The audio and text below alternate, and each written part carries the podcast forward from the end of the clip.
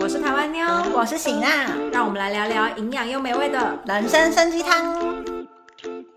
今天呢，是由我来跟大家分享社会时事议题的单元。这个案子呢，就是到现在还有一点点争议的，因为他凶手没有落网。今天来跟大家提供一下很多的证据，你们来听听看。是不是她的老公非常的有嫌疑呢？就是浦项芦荟身体分成很多块的一个案子。二零零八年七月八号呢，有一对老夫妻，他们在浦项附近的一个芦苇丛里面呢，他们想要去摘东西，所以他们就需要那个跨越那个芦荟。老公先先下去，然后在里面有点披荆斩棘，就是他要把那个芦荟拨开，然后压过去的过程里面，他突然发出一个惊惊声尖叫，就往。后退了几步以后，跟老婆说：“你不要出来，你不要下来，你就待在那里。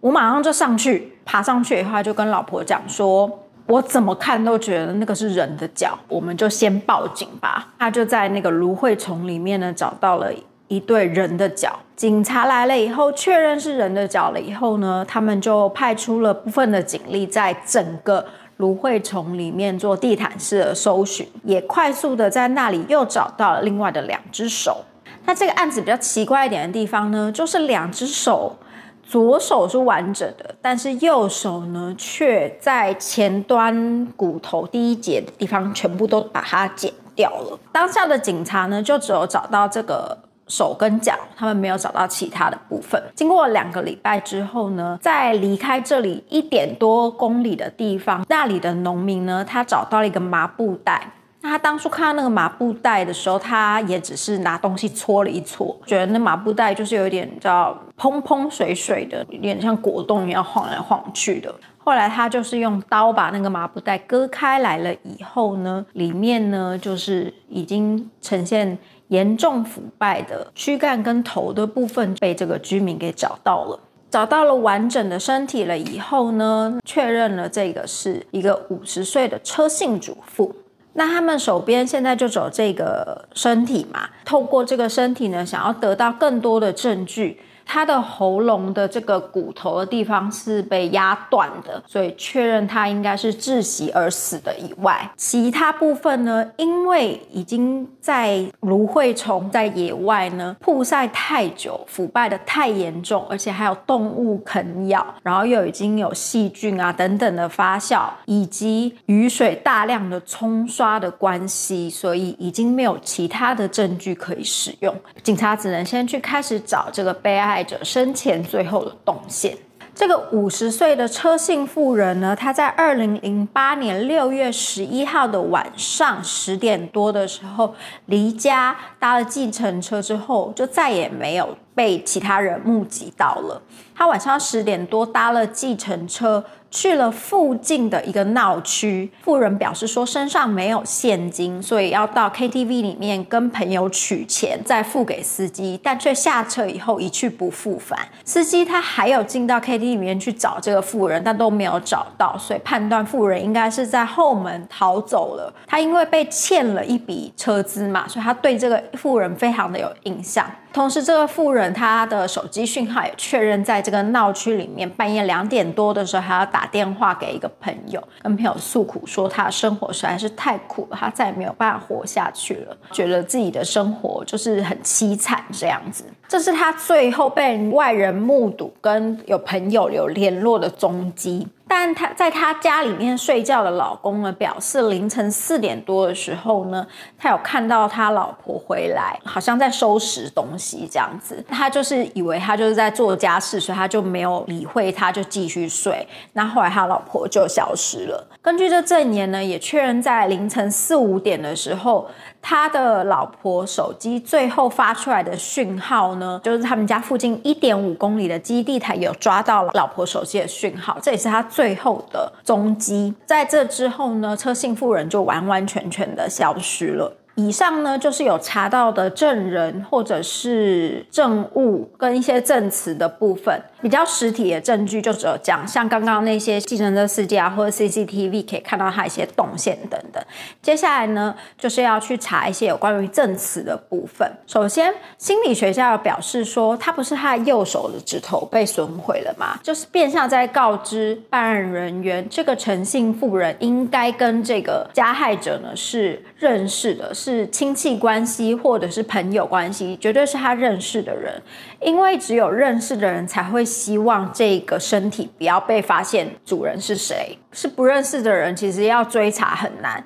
所以，如果是认识的人话，他反而更担心说，哎，被发现这个是谁，所以他需要把这个身体分开来，甚至于是破坏这个身体这样子。当然，警察第一个就是先怀疑她的老公，毕竟说晚上回家的也是她的老公。那这个郑姓老公呢，表示因为白天就跟老婆就是喝酒，喝一喝了以后，他晚上以后其实他已经不大记得了，所以他就是睡得浑浑噩噩的，就是记忆中他有回来这件事情。但是去查了以后，却发现有一些很奇奇怪怪的证词，就是比如说呢，这个女生她失踪了以后，她十一天。失踪了十一天，他才报警，这件事情就蛮奇怪，就是自己的老婆已经不在家十一天才报警，然后以及他在这个过程里面呢，他有先打电话到济州岛的娘家，跟他讲说，老婆呢现在好像跑了，而且好像是住在别的男人家。然后要麻烦岳母呢来一趟，就是一起去抓人这样子。但同时之间呢，他又打电话给他认识的济州岛的。朋友可以查那个济州岛出入境记录的人，请他帮忙查老婆有没有出境到娘家。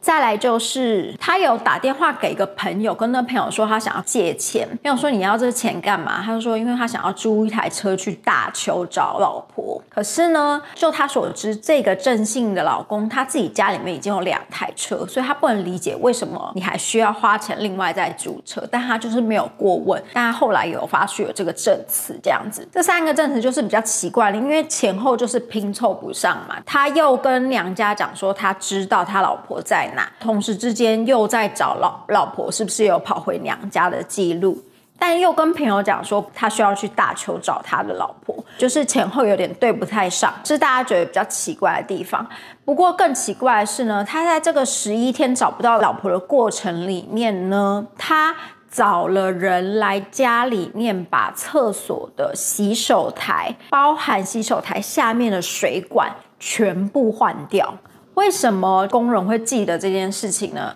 因为他说他进到那个家里面了以后，他有看到女生的照片。当初呢？案情焦灼的时候，警察有公布这个女生的照片，请大家提供线索。是这个郑姓妇人呢，她抱着他们家的一只狗的照片。水电工人他就是记得那张照片，因为他说就是抱着狗，然后那只狗人又在现场，就是他进了家的时候看到那只狗。后来那张照片在新闻媒体上面，他就是有看到那张照片，所以他对这件事有印象，所以他确认他去的就是他们家。然后他把那个洗手台还有下面的水管管线全部都换掉了。那以上这些事情呢，记者都有去访问过这个郑姓老公本人。那郑姓老公就是说他不记得，他说我跟朋友借钱哈，没有啊什么的，他就都否认掉，并且他也有表示说，警察都已经来他家查过，然后已经洗刷他的冤屈了，他没有做过什么不法的事情这样子。后来他们又去查了他那个月的用水记录，从他们搬进去了以后，他们用水的记录，两个人住的时候用水记录一直都是十二到十五吨一个月。但是在老婆失踪的那一个月呢，也就是老公只有一个人在家的时候呢，水却用了九吨。请问了专家，九吨这个数量大概是怎么样呢？他说，九吨的话，大概就是如果你一个人住的话，洗澡大概要洗五次，而且你三餐都要自己煮，就是用那些水，还要去洗碗，才有可能一个人住的时候用到九吨的用量。所以这个部分也被很多人说都觉得不合理，以及因为老公不是说他四点的时候看到他老婆。嘛，的确用手机也推测证明说他最后的失踪地点是在他家附近，所以不得不说很多间接的证据呢都是指向老公的，但是老公他就是非常的冤枉。可是也有人会觉得说，但是你在老婆失踪的期间突然找人家里面换厕所的管线这件事情也非常不合理，因为毕竟老婆都失踪了，怎么会还有心情去换厕所的管线呢？而且也代表说，警察的时候怀疑老公到家里面去查，他们甚至也有用血迹反应去查的时候呢，他们查的东西都已经是新的东西，已经不是曾经已经用过的东西了。所以老公他被怀疑的可能性还是是非常的高的，并且最让人家更可疑的地方就是他弃尸的那个地方呢，其实。是老公以前曾经住过的地方，但老公他否认这件事情。他说他当初只是因为信用不良，所以把他的户籍迁到那边。因为信用不良，所以他需要躲一些东西，所以他把户籍迁，但他没有实际住在那边过。那除了这个之外呢？记者在周边查访的时候，也有非常多的证人表示说，这个车姓妇人呢，常常被她的老公家暴。不管是医院或是附近的邻居都知道，她就是常常青一块紫一块的在附近活动。医院那里也有非常多的就医记录。而问到这个郑姓老公这件事情的时候，他就是表示说，啊，他就不检点啊，每天在外面跟人家喝酒，跟男生喝酒。他就不检点啦，也不是我要打他这样子。可是呢，犯罪专家觉得这个完全足以变成就是合理化他对他老婆暴行，甚至于就是杀害他老婆的动机。甚至于呢，也有证人表示说，老婆其实在这段时间呢，过得其实已经有点到精神异常，因为她可能活在家暴阴影之下，实在是过得太痛苦了。她每天就是像酒精中毒一样，喝酒浇愁这样子。在事发的四个月以前，老婆甚至于呢，就是因为压力过大，曾经赤着脚从家里面跑出来求救一样。但不管这些零零星星的证据是什么呢，老公那里呢都是全面否认，然后说不记得，或是他不知道。老实说，是没有真的一个直接证据的啦。那如果你要真的说，哎，老公是无罪的话，其实也有可能是他真的到处打电话去找了老婆这样子，然后老婆就是找不到人，所以会有打电话济州岛娘家啊，或是找出入境管理局记录这些。可是我我个人觉得最难以解释的，应该是他换洗手台跟水管的这件事情。但不管怎么样，这个案子呢，老公现在是完全被排除在嫌疑人之外，也没有任何。的凶险，然后也没有找到任何的证据。现在这个案子就是就这样遗留在那里的一个有点焦灼的案子，所以来特别做了这个跟大家分享。不知道大家是不是也觉得这个暴力前科的老公很可疑呢？你们可以留言下来跟我们分享一下哦。那以上呢就是这次为大家所准备的社会议题单元喽。我是台湾妞，我们下次见。